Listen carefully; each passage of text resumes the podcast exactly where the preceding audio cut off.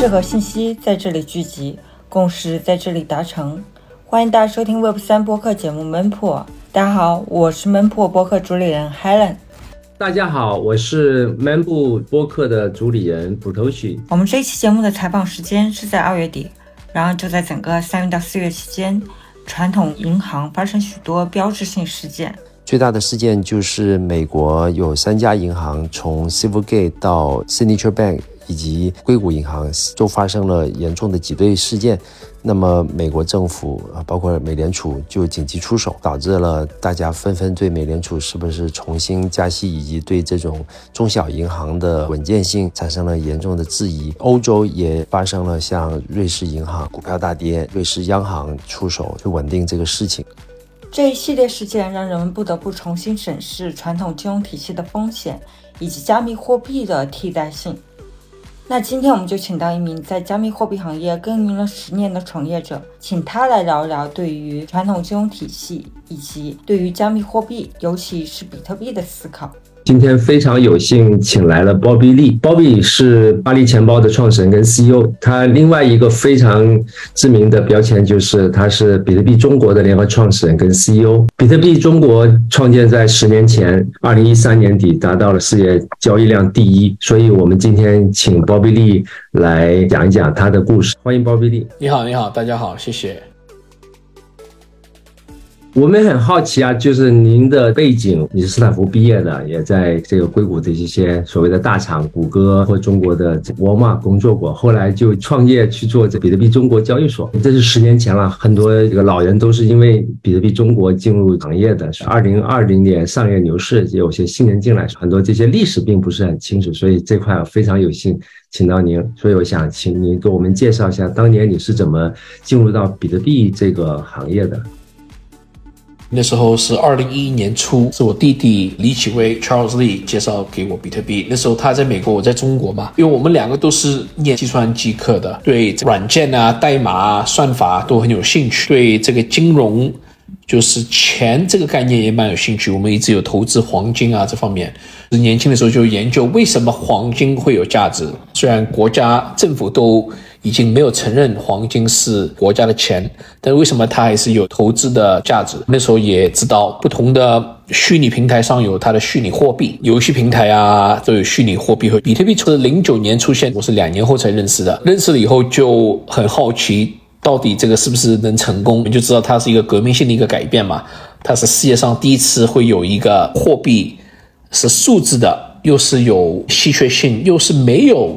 一个第三方作为控制者，那时候只是好玩好奇，他也在挖矿，我也买了一些矿机，自己搭了一个 PC，插了四张那个显卡挖比特币。所以这个是二零一一年的暑假，没多久四五个月挖了二十个比特币的，后来就停掉了，很费力，还包括把整个房间都都弄得很热。那时候也不知道值多少钱，那时候比特币可能二三十块美元，可能大概电费成本刚刚回来，没有感觉赚很多。那其实这个投资的话是个非常好，二十多个比特币今天。就快四十五十万美元了。后来二零一三年我又开始挖了，这那时候是用新的那个 ASIC 的矿机来挖。我自己之前一年给了一个承诺，就是说假设有一天我要去创业的话，我会选择去比特币的领域里面创业。一二年离开了沃尔玛以后，到底是去创业还是去打工？那我就直接去创业，就是找到比特币中国两个联合创始人。那个杨林科和黄孝宇一起下决心要把比特币中国网站做到一个世界规模的公司，把它做大。后来去融资啊，这所以我正式加入的话是二零一三年初就成为 CEO 和联合创始人。那一三年我记得应该也是比特币破圈，当时甚至像中央电视台也报道，对吧？中国那时候也蛮火的吧？比特币一三年初的时候，大概从几块美元就到十几、二十几块美元。啊，我刚刚说错了。之前二零一一年的话只有几块美元，可能没有二十块。二零一三年初二月份才到了二十多块美元，后来四五月份就到了一百块美元。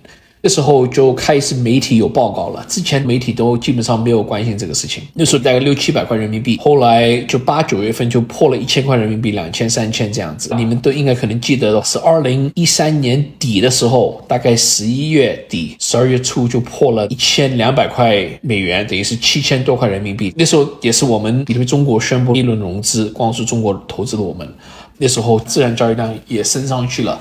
超越那个 MTGOX，成为全世界最大、最高交易量的平台。毕竟中国的市场非常大，很容易就能够超过第一名的。今天其实流传比较广的是一段对话，就是您上了一个电视节目，跟一个经济学教授郎咸平先生。你告诉我们，比特币的价值是什么？比特币价值今天是五千块一个比特币。为什么？人家送给你一百个，你要不要？你送我比特币，我不会要的。你真的不要？我当然不要。好，那我问别的观众，我不要的。如果有人送给你一百个比特币，跟人家送广州房子给我一样，你们要不要房子了？币听清楚，它有价格而无价值，好吧？特别有意思，你那段对话围绕的一个中心点就是，到底比特币是不是只有价格没有价值？后来有没有再跟先生有沟通啊？但是这么多年过去了，我们能不能再聊聊比特币的价值的这个问题？那时候是二零一四年初，刚刚从最高的一千多美元，可能跌到五百到八百美元左右。那时候上去谈的，我记得在郎新平那那天好像是五千块人民币，大概八百美元左右。他认为比特币没有价值嘛，那我就跟他说，其实是有价格，那有价格就代表有价值，这个是我的说法。那他的说法是说，比特币只有价格没有价值，已经快十年了，我一直没有机会再跟他聊。我的观点就是说，那时候我在他的节目上也提过的，任何东西有价格，有人买卖的话，代表是有价值的，只是说要看对谁来说，可能对某些人这个价值特别高，对某些人价值特别低。但是你不能说是对你没有价值的，不代表这个东西本身是没有价值的。呃，跟房地产一样的，那时候我住在上海。是吧？北京有房子卖多少钱？深圳、广州有房子卖多少钱？对我来说没有用，因为我不会去搬去北京，不会去搬去深圳、广州。但是那边有一个市场价格，所以虽然对我来说没有价值，不代表是没有价格。价格我觉得很明确的。那当时的讨论，如果今天在同样的问题的话，你有没有一些新的认知呢？认知可能更深嘛。比特币的价值。就是它是一种新的钱，是一种新的资产。我们去抛开国家法律和国家监管部门的定位是什么？不同国家、不同监管部门可能把比特币看成不同东西。有些国家监管是看成是一种期货，有些是看成是证券，有些看成是外汇啊，有些看成是虚拟资产，是吧？你不管法律上定位是什么。但是很明确的是，全世界比特币都有价格，都会有人愿意真金白银来买你的真的比特币。但比特币本身为什么有价值？这十几年，我现在总结的话有两个观点：一，它是历史里面第一次有一个资产是真正有限制的，比特币就是两千一百万上限发行量，别的东西不管是物理的还是虚拟概念的，没有一个东西真正有限制的。除非说你这个限制是让一家公司来控制的，不管是开餐厅还是卖包包，你说我这个限量款只出一一千个或者两百个，是吧？这种都是中心化控制的限量款，避免不了这个公司中心化公司在二次发行再增加这个限量版。但是比特币的话，大家共识的一个去中心化的一个资产，认可这个东西是因为是两千一百万这个规矩。假设你你想多发可以啊，你可以把代码改一改，你发两千五百万或者发三千万，你手上的比特币就不是我们行业里面那个比特币了，就分叉了嘛。所以第一个点就是比特币是世界上第一次有个资产是真正有限量。那第二个点呢，因为它是一个数字资产。又是用去中心化加密算法来控制的，就是私钥这个概念，所以它是可以让任何人很方便的把他持有的比特币可以转发给任何另外一个账号。那这个也是地球上第一次有可以把这个资产基本上很低费用或者说接近免费去转给全世界任何一个账号，不管在哪里，不管是白天工作日还是是周末晚上，你都可以转。尤其是我做了交易所以后，我觉得这个是钱的未来。我写了一本书，就是英文的《The Promise of Bitcoin》，这个就是钱的未来。刚才您提到了两个特点，就这个特点现在大家也有形成很强的共识。但我记得，其实比特币对于这种共识啊，其实也也自己也发生了个变化。就是您在创办的时候，比特币还是作为一个支付网络，最早东本聪写的也是一个 P to P 的无需第三方的一个电子支付。但是慢慢的演进到今天，比特币这个叙事，大家共识就是它是一个数字黄金，作为这个 store of value，应该是一八年吧，一八年、一九年也在讨论这个比特币的区块的大小嘛。刚才提到的话题分叉了，对吧？有个 BCH，所以我也想听一下您就是对这个比特币它的这个研发，这可能偏社区一点，也偏技术一点。我太不认同哦，我觉得很多人有个错误的理解。的确，中本聪和早期的玩家。他们认为它是一个数字支付的一个功能，发展了十多年了，十四年了已经。但全世界没有很多地方接受比特币作为支付，不管是中国还是亚洲，还是美国的咖啡店，还是美国的商场。但是我不认为。需要支持比特币支付才是钱。很简单，我问你，人民币是不是钱？你们都会说是的。日元是不是钱？欧元也是钱，美元也是钱。但是我现在站在美国这里，这里拉斯维加斯全部的餐厅都不收人民币，也不收日元，也不收欧元。那这个能证明人民币、日元和欧元不是钱吗？当然不是了。包括我最近去日本旅游，我去吃日本料理。虽然这个餐厅没有收美元，日本餐厅是不收美元的，因为我自己的资产是美元本位的话，我可以有一个信用卡来刷卡消费。餐厅最后得到的本地的日元，就一样道理了。我的比特币，我买车买房子，我可以付比特币。最终卖家他们收的可能是美元，可能是欧元，但是我可以是通过一个交易平台把我的比特币卖成当地法币，再把法币给到他们。真的是认为比特币是一全面的钱，是全世界最完美的钱。但我觉得法币的钱其实不是最优的。法币只要国家会超印、会贬值、会有通货膨胀。最离谱的是，可能非洲有个国家 Zimbabwe，每一年百分之一千多、一万多通货膨胀。比特币它是只有两千一百万，好吗？只会少不会多。原因有些人会丢。有很多例子都很好，就是除了它作为价值存储，也有价值交换的承载。从二零二零年吧，传统的华尔街，我们就是说欧盟里也进场了，是传统金融街吧，或者这种对冲基金他们会配置这么进场。那另外一方面，你也提到了有限额嘛，大概每四年左右会有个减半呀。呃，上次减半是二零二零年五月份，我记得。那下次的话应该是二零二四年，一个是供给对吧？然后减半啊，第二个呢就是需求。我也想听一下您。对于就是影响比特币价格的因素，这些年下来发生了什么变化？您觉得最主要的因素会是哪一些？最主要的因素其实很简单，很多人都会错过这个因素。最简单不是减半，是世界上越来越多人认识比特币。为什么今天这个价格比十年前贵这么多？不是因为它的性质改了，比特币的性质今年跟十年前比是一模一样，它没有任何调整。区别是越来越多人看得懂它，认可它，去使用它。你们看懂以后，基本上没有一个不喜欢的。可能是聪明有钱的人，他们不愿意去看，他们已经对比特币有已经有一个偏见的想法。但是聪明的人，如果你脑子开放一点的话，学习一下，去了解一下的话，基本上没有人是不认可和不喜欢的。所以未来的价格是看未来有多少人看得懂比特币。越多人看得懂它比特币对法跟法币相对的好处的话，这个价格会越来越高。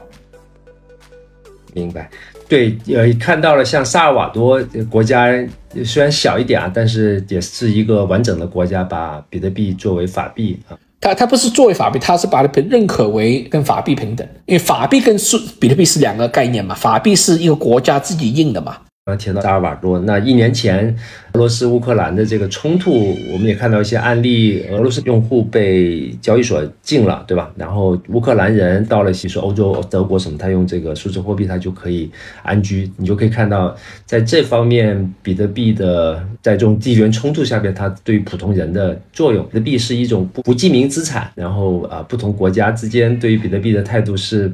不太一样的，比如说大家也知道，在中国就比特币挖矿是被全面禁止，我因为能源的考虑也有些限制。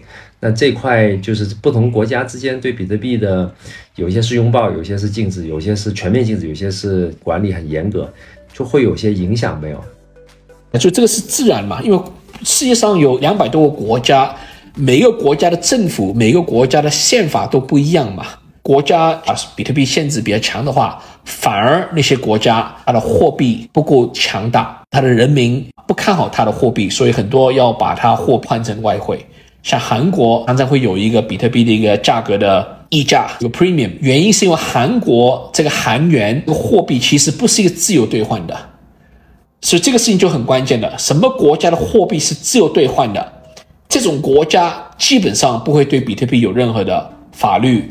定位，但我们也想讨论一下其他的数字货币啊，就像以太坊，以太坊去年做了这个重大的升级，从 POW 也是这种用能源挖矿变成 POS 的挖矿，呃，叙事就有这种绿色啦，传统资本有 ESG 的就可以投进以太坊。或像这种以太坊转 POS 的话，你觉得对比特币是否有什么影响？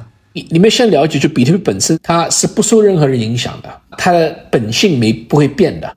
所以那如果你喜欢，POS 的，你喜欢 staking 的人就可能更乐意投资去买以太坊，他们把它价格给炒上来。假设你不看好 POW 的，那以太坊变得 POS，你也反正不看好 POW，你对比特币也没什么变化。反过来，你看好 POW 的，那以太坊离开了，你也无所谓，比特币还是 POW，你也不会对比特币怎么改变看法。所以我是认为，以太坊变成 POS，只是可能对某些国家监管部门啊，对某些投资者啊，对某些交易所啊，他们可以突然把这个以太坊可以压在他们交易平台上，可以做 staking，可以发利息。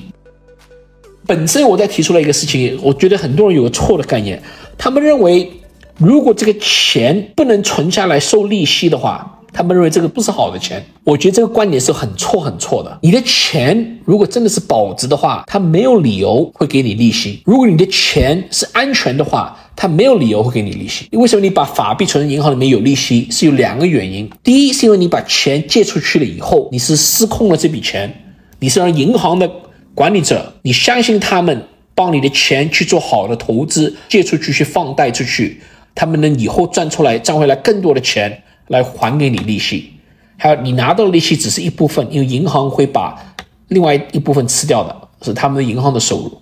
所以你拿到利息不是好事情，代表是别人在你的资产上赚了钱，不是你自己赚的钱。那第二，为什么法币能有利息？因为法币一直在印钞，一直在发行。假设你八零年或一九九零年代那时候你是百万富翁，不管你是人民币的百万富翁还是美元的百万富翁。你靠这个利息下来二十多年，你的钱现在已经不值钱了。相对比，你自己有 以太坊的仓位吗？还是说你全仓都是比特币？我有一点以太，但是我最认可的还是比特币。对我来说，比特币、以太坊是两个不同的动物。比特币是钱，以太坊平台是一个智能合约的平台，可以去做应用的上面。但除了以太坊之外的其他的一些币种呢？你我一直认为都是山寨币，我是不去投机去投那些山寨币，不管是 ICO 还是平台币，包括稳定币也是山寨币。稳定币也是山寨币，诶，这个有点意思。怎么说呢？稳定币有很多种了，有算法稳定币，Luna 我们都知道，但是像这个我们就说 Circle 吧，它发行的 USDC，它其实是有抵押的，很简单嘛。它是有第三方担保的嘛？所以你手上的 USDC 或者你有 USDT，这个 U 它第三方担保的嘛？它如果监管要罚他，要冻结他的账号，包括他的资产是被偷，你的稳定币的背书就不对了呀，对吗？包括不管是 Circle 还是 USDT 的本母公司，他们的钱他们可以投资去买国债，那国债应该很稳定，但是你要看什么国家的国债。那在第一级的话是可以去买当地政府的一些政府债，这不是国家级别，是州政府或者是小政府的债，是吧？在低级别的话是去买企业的债，利息给的更多更多，但是风险又大了。所以不管是 USDC 还是 USDT 还是别的稳定币，你这个第三方他怎么控制他的钱？有透明度百分之百透明度吗？是没有的呀。他可能是好心的，但他做的事情可能是危险的，他可能自己也不知道，后来亏了，那怎么办？他可能选择不告诉你们。看到 SEC 对于美国它纽约州的加手啊，出了一些限制，然后对于 Binance 啊、USD 啊有一定影响。毕竟 SEC 出了很多政策啊，然后 SEC 呃这个这主席 Gary Gensler 他有一次说话，他讲除了比特币，其他的币都是证券啊，就是 security，包括以太坊啊，因为刚才我们讨论到 POS 的情况，它因为发利息嘛。那我们就说，像以太坊，虽然它有以太坊基金会，有 Vitalik 啊，这个肯定是对比起比特币，这创始人已经都消失了，肯定是没那么中去中心化。但是在很久之前吧，呃，SEC 其实也许可了，应该有个法律文件说以太坊不是证券，我记得有这么一个结论。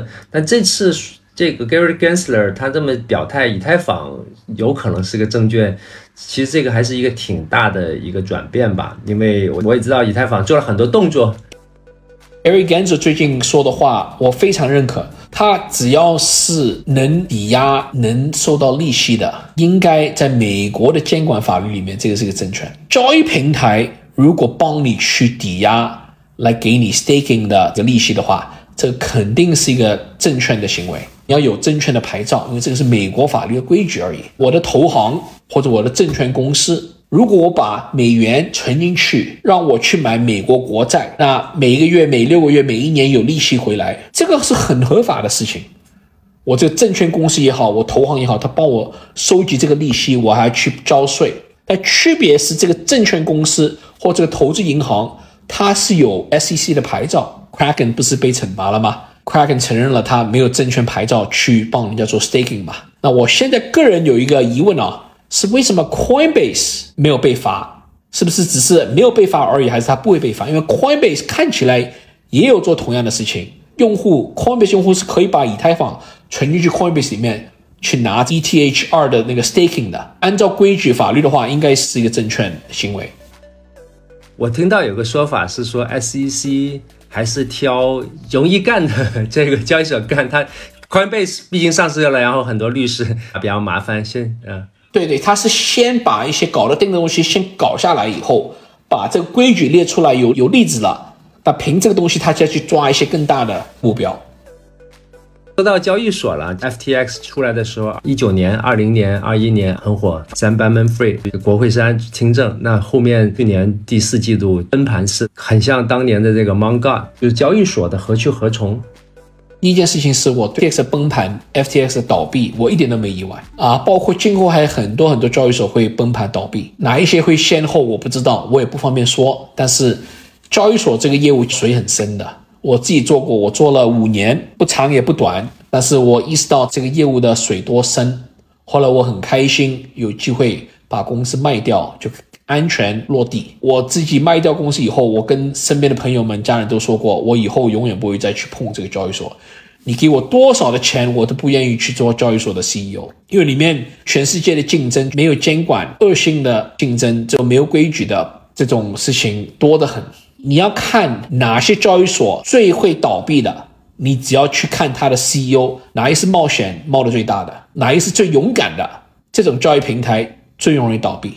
为什么？因为他勇敢，他觉得什么东西都不怕做，这种迟早会倒霉。反而你看哪一个交易所的 CEO 很害怕、很很安静，就这种 CEO 的交易所反而是最安全。但是他们在市场上如果没有这个平等监管的标准的话，这种交易所是长期竞争不了那些狠一点的交易所的。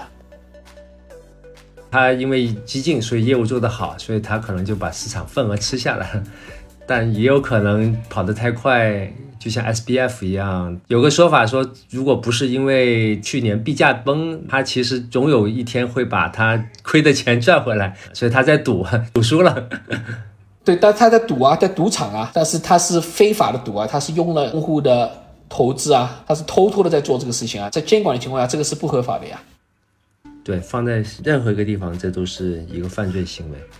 不过交易所又非常重要，它是一个连接这个传统金融 Web 二，就是到 Web 三，对吧？就 Crypto 的一个桥，你得经过它，你的资产，对吧？你的法币才可以变成比特币也好，或其他的加密数字货币。没有它是基本上是很难的啊。这个点不到位啊！我给你举个例子呢，二十年前拍照都是用胶卷的，所以那时候拍了照以后一卷拿出来去专门的那种店去把它晒出来。再去印出来，后来变得数码相机以后，你要印出来，你还是要去这个店。但是现在这种店都没生意了，为什么？大家先发现，哎，偶尔要印出来，但大部分的数码拍出来的照片都是我可以直接在屏幕上看，直接是手机上看，不需要印出来。我想表达的就是，你说的对，交易平台原本的就是让数字资产和法定货币可以做个交易。但是你说二十年以后，可能全世界的经济大部分都是数字资产，都是比特币、以太坊。不需要传统的法定货币，或者法定货币只是传统支付要用的，可能大部分的经济的量都是走在数字货币上，所以那时候就不需要交易所。这是看一个角度，看你怎么认为这数字货币未来。还有个问题，我也想听一下波比您的看法。您在中美两边，我看今天我们做 podcast 时候，您在拉斯维加斯，之前在做比特币中国的时候，在上海。比特币中国后面就出售，应该是卖给了香港的一个公司，对吧？最近香港就去年吧，开始有很多 Web 三的一些政策，有一个消息是今年六月份开始吧，它可以就是发牌照，允许香港的个人投资人去交易数据资产。所以有个说法，现在好像因为 FTX 事件还有其他一些问题，美国的监管越来越严了，反而是东方亚洲吧，啊，香港也好，新加坡也好，拥抱加密数字资产、虚拟资产，这个叫西降东升。你怎么？看这个趋势呢？然后对于香港未来的，您的看法是怎么样的？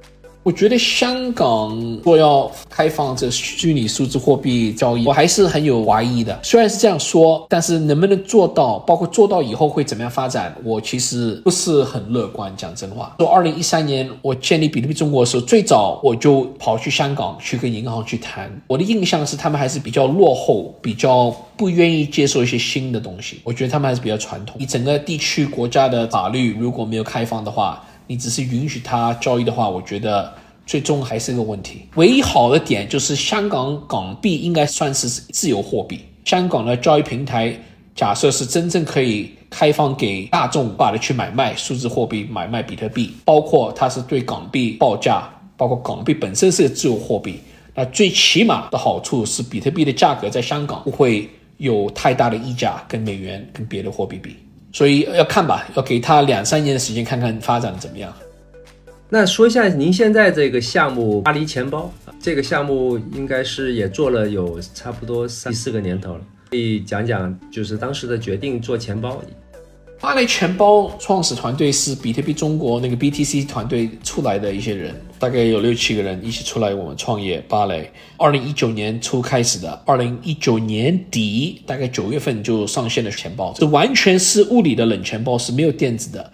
它的好处就是可以把一个复杂的数字货币可以放在一个简单的物理的产品里面，一张卡，一张铁卡。我们的特点就是我们公司把复杂的东西都帮你做掉以后。你生下来时候很简单，你不需要做任何的助记词的备份。我们是特意不给他设定一个助记词。我们发现数字货币的钱包有个很大的坑，就是用户备份助记词的时候，他们把助记词备份的不安全，放在手机上、放在电脑上、写在纸上，如果没有真正的安全保管好的话，他就把整个钱包的安全性降低了。有些人错以为有备份和多备份是好事情，你备份越多，可以说是越危险。那第二种，假设他是缺少备份丢币的话，也是因为这个本身这个钱包这个设备，不管是软件还是硬件设计的不好不周到，所以它拿不到最终的私钥，所以它只能依赖备份。那我们巴雷钱包上面的不是私钥，是私钥的元素，是生产私钥的元素。这两个元素是不同国家生产的，放在一起，这两套元素是没有人看过的，包括我们公司员工也看不到。所以这两套元素放在一起以后，才能去用算法算出来一套私钥。这套私钥可以帮你解这个账号里面的币。我们也支持多种货币，和包括支持充 NFT。我真心认为这个巴黎钱包是一个最负责任、最安全的冷钱包，尤其是对一些非极客的用户。但是讲清楚，我们的钱包不是适合日常发币、转币、收币、付币、付款。我们的钱包是比较适合长期持有投资的。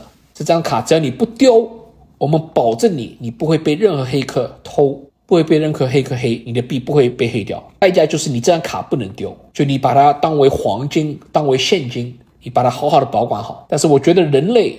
对于物理产品的保管，它是有把握的，反而对待数字信息、加密货币私钥的保管，其实是很难的。最近有一个老大，我就名字不说了，他又丢了几千万美元的币，第二次丢，行业混了这么多时间的人要丢两次，只是说他用的工具用错，用错了。巴黎钱包，我觉得最大的创新是把这个变成了一个物理的。有一次参加一个活动，呃，感谢保比，然后就拿到了一个钱包。是一个很漂亮的一个钢板，我觉得您的有一个很独特的观察，就是普通人去管它的物理的一个资产吧，就是这个是一个 possession，一个 physical 的一个 item，会比他管它的数字的一些信息，特别是当他知道这是一个很有价值的时候，他可能保险柜或者是放银行的保险柜，或就像你家里有个寒食之宝一样，对吧？我真心认为很多人他自以为别的钱包安全，他没有意识到其实。你安全的话，你如果没有这个能力去去用这个工具的话，其实是多安全都没用。什么电子钱包里面什么什么功能，有什么显示屏，什么什么多少备份，什么多少多签的功能，按什么按钮去升级什么固件，这种功能如果你不会用的话，到后面卡死就是你。所以反而我们芭蕾钱包是一个物理的卡片。呃，时间也差不多了，我想请这个 Bobby，呃，作为这个比特币的信仰者吧，也给大家预测一下比特币长期来看，呃，我们把时间拉长吧，呃，十年之后会怎么样？然后整个生态怎么样？第一是十年后比特币还是这样子，它的性质不会任何变化，它还是两千一百万，还是区块多少就多少，还费用怎么样就怎么样，它网络还是一个小时有六个区块。但是十年后，更多的人会认识，更多的人会用，更多的公司会使用，更多的公司会持有，更多的国家会认可，更多的国家会持有和使用，不只是 El Salvador，包括它的价格，因为我们衡量它价格是用个法币美元来衡量，美元是每一年的美元比往年的美元多，你说十年后会有多少美元在地球上流量？所以你说比特币价格那时候是多少？